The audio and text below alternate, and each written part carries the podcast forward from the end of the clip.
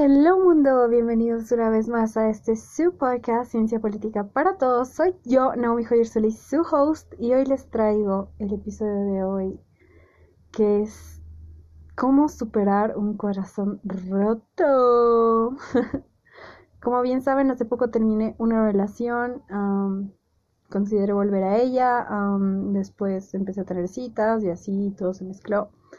Y pensé mucho en cómo se lleva una ruptura y quiero empezar con, con una frase que me dijo mi mamá y es, nunca vamos a estar preparados para ese dolor. Y creo que algo que tenemos que aprender de las rupturas es a perderle el miedo a la ruptura, ¿no?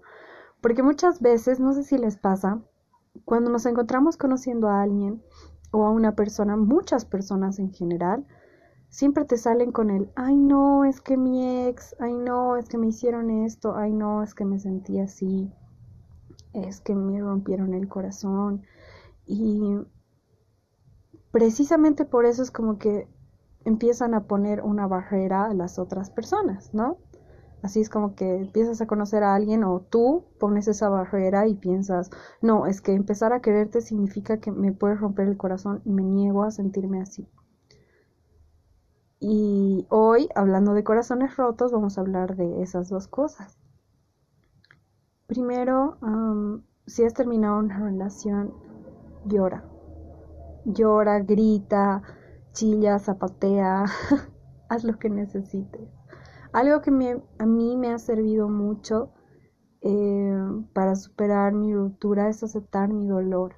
¿No? Saber que es normal que en algunos puntos voy a extrañar a mi expareja, es normal que pasen cosas o, no sé, mm, veo una serie o algo y pienso, ah, oh my god, me gustaría hablar de eso con él, o oh my god, eso tiene que ver con él, o oh, eh, a él le gustaba este tipo de cosas, o jaja, este chiste lo podría compartir con esa persona, o, o viendo memes y todo eso. Y es normal, es completamente normal pero he estado trabajando en eso. O sea, estoy hablando desde mi ejemplo, ¿no? Así como que, ay, ella está hablando de un corazón roto porque ya hay un artículo de eso en el blog, en mi blog que hice hace años.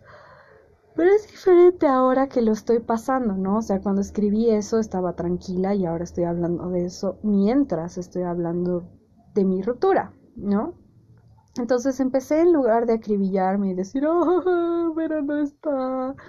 Sí hay momentos en los que sí reacciono así, ahora le estoy hablando muy cómicamente, pero creo que sí es normal, ¿no? Y que tenemos que sentir eso. Lo peor que podemos hacer es guardarnos un sentimiento.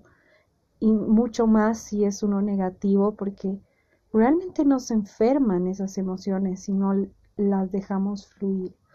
¿No? Entonces, empecé con eso primero. Yo les puedo decir que cuando tengan recuerdos o cosas, que lo dejen fluir, ¿no? Y no decir, ay, no, porque estoy pensando en esa persona? Y no, está bien. Sí, se lo podrías enseñar a esa persona, sí le parecería gracioso, o sí él entendería ese chiste, o ella entendería ese chiste, pero ya no está. Y está bien. Y quien está disfrutando ese chiste, esa anécdota, o ese video, o esa película, eres tú. Y está bien. Número dos. Muchas veces la mente es traidora y yo sé que vamos a pensar en todas las cosas bonitas que han pasado y en lo bueno que era. Pero tenemos, como dije en el episodio de volver con alguien, tenemos que tener bien en cuenta por qué ya no estamos en esa relación. Entonces, algo que yo hice que me funcionó antes y ahora lo volví a hacer y me funciona mucho, es escribir una lista de todas las cosas por las que ya no querías esa relación o por la que esa relación no estaba funcionando. Y en lugar de pensar, ay, esto no funcionaba en mi relación, pero podría haber sido así, no, es como, ok, todo esto no me gustaba de esta persona, todo esto no me gustaba de la relación, todo esto no funcionaba. Y después escribir una lista de lo que sí quieres, qué sí quieres en una pareja. qué sí quieres en una relación, qué sí esperas de una relación y todas las cosas por las que tú, así después de eso vas a escribir una lista de todas las cosas por las que tú mereces una relación como tú la estás describiendo. No en base a cómo era tu otra relación, sino así. A ver, vamos a dar un ejemplo, ¿ya? Es como que, ah, mi relación no funcionaba porque eh, no teníamos el mismo lenguaje del amor, ¿no? Así, la forma de dar cariño de, de mi expareja no era una que me llene, ¿no? A mí y yo merezco, yo quiero en una relación futura, luego en la otra lista, alguien que de preferencia tenga el mismo lenguaje del amor que tengo yo. Si no sabes de qué estoy hablando, desde el libro Los cinco lenguajes del amor, hablé de los lenguajes del amor en otro episodio, así que si quieres puedes ir a escucharlo después para complementar esta parte. ¿No? Entonces, si este quisiera esto, ¿por qué? ¿No? Es que yo valgo que una persona que tenga el mismo lenguaje del amor que yo, porque así esa persona va a estar satisfecha con toda la forma de expresar que yo tengo, mi cariño, mi, respeto y todo, y yo voy a estar feliz con cómo lo recibo, ¿no? O yo merezco una persona que me respete, o yo merezco una persona que me valore más, o quizás más atención y cosas así, ¿no? Escribimos eso. ¿Y por qué yo merezco eso? ¿Por qué? Porque yo soy real, porque eh, estoy dando así como que ejemplos súper vagos, ¿no? Así porque yo soy confiable, porque yo soy noble, porque yo soy amorosa, porque yo soy detallista, ¿no? No tanto una cuestión de cosas físicas, sino vamos más allá, entremos más a lo a lo emocional, ¿no? Ahora estamos súper vulnerables y es un momento perfecto para hacer este trabajo de introspección, ¿ya? Y pensar ya, bueno, esto y así. Vamos a hacer esas listas y ese trabajo, ¿ok? Y número tres, pasemos al siguiente punto. No mires nada de esa persona, así contacto cero, no veas sus, sus redes sociales, no averigües su vida, no hables de él, si tienes amigos en común, pídeles que no quieres hablar de esa situación, que si lo ven, que si se enteran de algo, que no te cuenten, que no te hablen de eso, que no te digan, por ti, por tu salud mental, ¿no? Porque si no, Ay, espero que no se escuche eso de fondo, qué horror. Bueno, voy a seguir grabando. Ojalá en edición eso lo pueda quitar y si lo escuchan lo siento. Entonces, ¿por qué? Porque ahí podemos empezar otra vez a entrar en un círculo vicioso. Nuestra mente nos traiciona muchas veces y es como, ay, pero eh, quizás esa persona ya, ya está con otra persona y por qué está feliz o por qué esto y yo no y ahí empezamos a compararnos no y empezamos a compararnos con el proceso que está teniendo la otra persona con relación a la ruptura y no es sano. O sea realmente es meternos cuchillos a nosotros mismos cuando ya estamos heridos no entonces ese es el punto número tres, así contacto cero, no ver nada, no saber, no nada. Y si tienen impulsos, de hacerlo, contrólenlo. Así si quieren ver así su, su Facebook page, así como que no, no voy a ver, no es sano para mí, no lo hagas. Intenten contenerse y si ya caen en la tentación, sean pacientes con ustedes y eviten que vuelva a pasar. Número cuatro, tener a alguien de quien hablar con esta situación.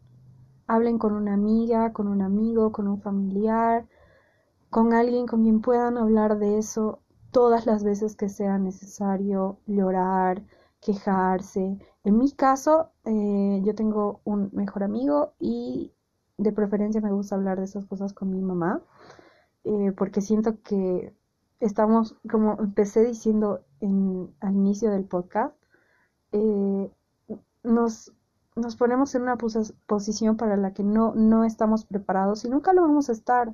Realmente es un dolor que aunque lo sintamos muchísimas veces, cuando vuelve a pasar es como, ¡ah! y otra vez así, nos sentimos así, ¿no? Entonces yo creo que hablar con mamá al menos, o si no pueden hablar con sus papás de esto o mamá, maternizarse, ¿no? Hablarnos como te habla una mamá que te calma, que, es paciente contigo. Es como un niño, ¿no? Cuando un niño está así triste o está desesperado o algo, su mamá siempre lo calma y es como, ya, mi amor, incluso deben notar eso en el comportamiento de los niños. Yo les doy un ejemplo, un niño que se cae eh, y está así llorando, es como, mamá, no ve mi caída, me duele mi rodilla, no ve, y va a los brazos de su mamá y su mamá le dice ya así, y con un abrazo calma por completo al niño. Entonces, maternicémonos también, ¿no? Así como, sí, me duele, ay, sí, ah, mi corazón, mi pecho, mi cuerpo duele. Maternicémonos, así como ya está bien, ya va a pasar, llora, cálmate, ¿no ve? Eso. y lo mismo con los amigos, ¿no? Así agarrar a un amigo y decirle con toda la confianza del mundo, oye, ¿será que puedo hablar de esto contigo? No, no, no sé con quién más hablarlo, tengo confianza, eh, necesito que me ayudes a distraerme.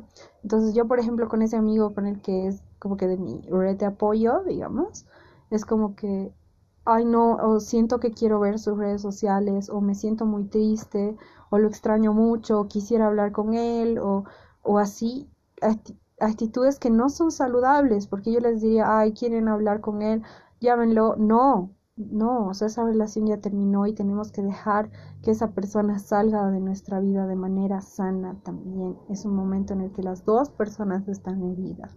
No así, yo sé que dirás, ay, o puede ser la situación, ¿no? O el caso de, ay, no, yo no creo que mi expareja me extrañe. Ay, yo no, no creo que mi expareja le haya importado. Bueno, puede ser que tú pienses eso, pero no pienses así. No es sano porque si no vuelves a hablar y entras en un círculo vicioso que no es sano, ¿no? Entonces agarrar esa red de apoyo y decir, bueno, ahora que le quiero hablar, todo necesito que, que me distraigas, que hablemos, que juguemos, que salgamos, todo eso. y lo, el último consejo que les puedo dar es que busquen algo en que refugiarse, en qué refugiar todas esas emociones y toda esa energía. Muchas personas tienen diferentes formas de encontrar algo en que refugiarse. Em, algunas personas se refugian en, empezar otra relación, otras se refugian en, en, tener cosas casuales, otras se, se refugian en un hobby, otras en su trabajo, otras en su entrenamiento busquen en qué refugiarse, en qué poner toda esa energía, en qué poner todo, todo, toda esa atención que normalmente le poníamos a nuestra pareja, ponerla en esa actividad. Siempre procurando, yo les pido que si van a escoger algo, que sea algo que los vaya a mantener, ¿no? O sea, en una posición saludable. Yo no sé si saltar a otra relación o a cosas casuales sea bueno porque estamos en un momento muy vulnerable. Ahora, hay gente que realmente puede manejarlo y está bien, ¿no? Pero si tú sientes que realmente no vas a poder este, manejar eso y estás muy sensible y te va a llevar a un lugar oscuro de nuevo después y va a ser más doloroso y más feo todavía después. Mejor no, mejor refugiarnos en cosas positivas, en nosotros. Y sé que suena así súper cuento repetitivo, pero es como que ¿no? Enfócate en un hobby, en ti, en las cosas que son buenas para ti. Y si tienes recaídas o solamente quieres estar en silencio, llorar y demás, como lo dije al principio, solo deja que fluya. Te prometo que si ahora estás ahí abajo, triste, va a llegar el día en el que estés arriba y no vas a recordar cómo se sentía y si vas a recordar, vas a estar súper orgulloso de ti y de todo lo que has avanzado en ese proceso tan doloroso. Eso ha sido todo por el episodio de hoy. Soy Naomi Joyer Solís. Recuerda que puedes encontrarme a mí en mis redes sociales como Naomi Solís H y puedes encontrar todas las redes sociales de este podcast como podcast Enamórate de ti. Síguelos en redes sociales para saber todo, todo, todo, todo la información, horarios, etcétera. Recuerda que tienes un episodio nuevo los lunes, miércoles y viernes. Yo te mando todo, todo, todo, todo mi amor. Estés muy bien. Chao, chao.